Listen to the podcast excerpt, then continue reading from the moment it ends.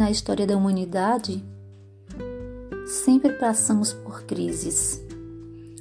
E estas crises significam um momento de reinvenção. Elas também podem assinalar para todos nós, em todas as áreas, um momento de reinventar-se. E é isso que está acontecendo agora com professores e professoras em relação aos seus alunos e alunas, para que se possa pensar no uso significativo das tecnologias digitais, da informação e da comunicação no trabalho docente, no processo de ensino-aprendizagem. Aprender e ensinar, o aprender a ensinar e a aprender, integrando ambientes presenciais e virtuais, tem sido um dos grandes desafios que estamos enfrentando atualmente na educação, não só no Brasil, mas no mundo inteiro. Aquilo que nós chamamos de ensino híbrido, o ensino presencial mais estendido às várias atividades do aluno em ambiente online, com variados aplicativos, e o professor passando a apropriar-se desses variados aplicativos para o ensino das variadas ciências, componentes curriculares.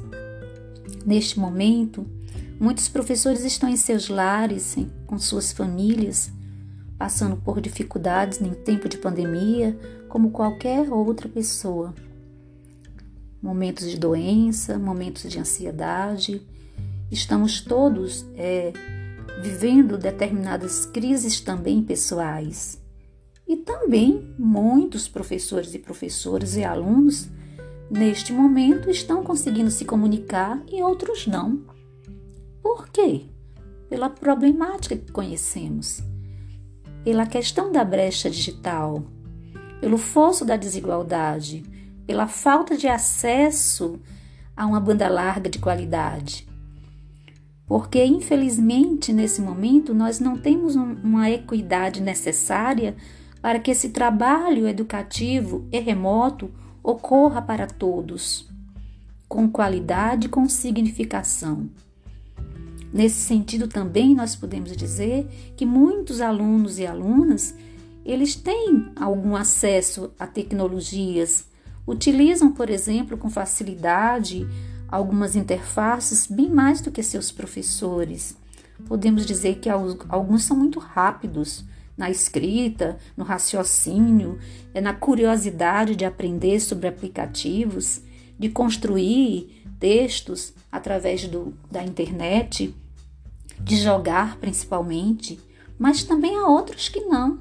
Assim também como para determinados professores, a utilização nesse momento é, de recursos à distância, é, trabalhar no remoto, vai torna-se bastante difícil. Uns podem até fazer atividades mais burocráticas nesse momento. E é preciso que a gente entenda que há uma diferença do ambiente e dos procedimentos, e algumas atividades podem, podem não ser bem realizadas. Por quê? Porque o professor precisa apropriar-se dessa aprendizagem. A instituição precisa ter um programa de capacitação contínua, precisa ter uma equipe técnico-pedagógica, uma organização para gerenciar as atividades remotas dos professores principalmente daqueles que estão enfrentando maiores dificuldades. É preciso dar uma, uma certa assistência para se trabalhar no AVA, nos, nos AVAs existentes, nos ambientes virtuais de aprendizagem adotados pela instituição. Educar não é, em ambientes virtuais exige mais dedicação do professor e da professora para que realmente ocorra um, um elo com a aprendizagem e não só com o ensino técnico. Por isso é preciso realmente uma equipe de apoio pedagógico, um, um, um tempo maior de preparação, ao menos nessa primeira fase, e um, um acompanhamento para os alunos, para ir verificando como está acontecendo esse processo de ensino-aprendizagem e como ele está se adaptando a esse ritmo Porque não é só o aluno e a aluna que estão agora se adaptando a esse ritmo, mas também os professores e professoras. E o que muda no papel do professor? Muda a relação de espaço-tempo e comunicação com os alunos. O espaço de trocas vai se estender de uma sala de aula presencial para uma sala de aula virtual. Há um tempo de enviar, há um tempo de receber informações. Isso vai se ampliando dia a dia. O processo de comunicação é que se dá na sala de aula através da, do uso dos recursos da internet, das interfaces, é, é essa, vamos dizer, composição de e-mail, de sala de aula virtual, de apps, né, os aplicativos, as webconferências, as videoconferências, as videoconferências, né? Tudo isso vai ganhando uma combinação e os professores vão precisar, vão precisando de adaptação, vão precisando de apropriação também.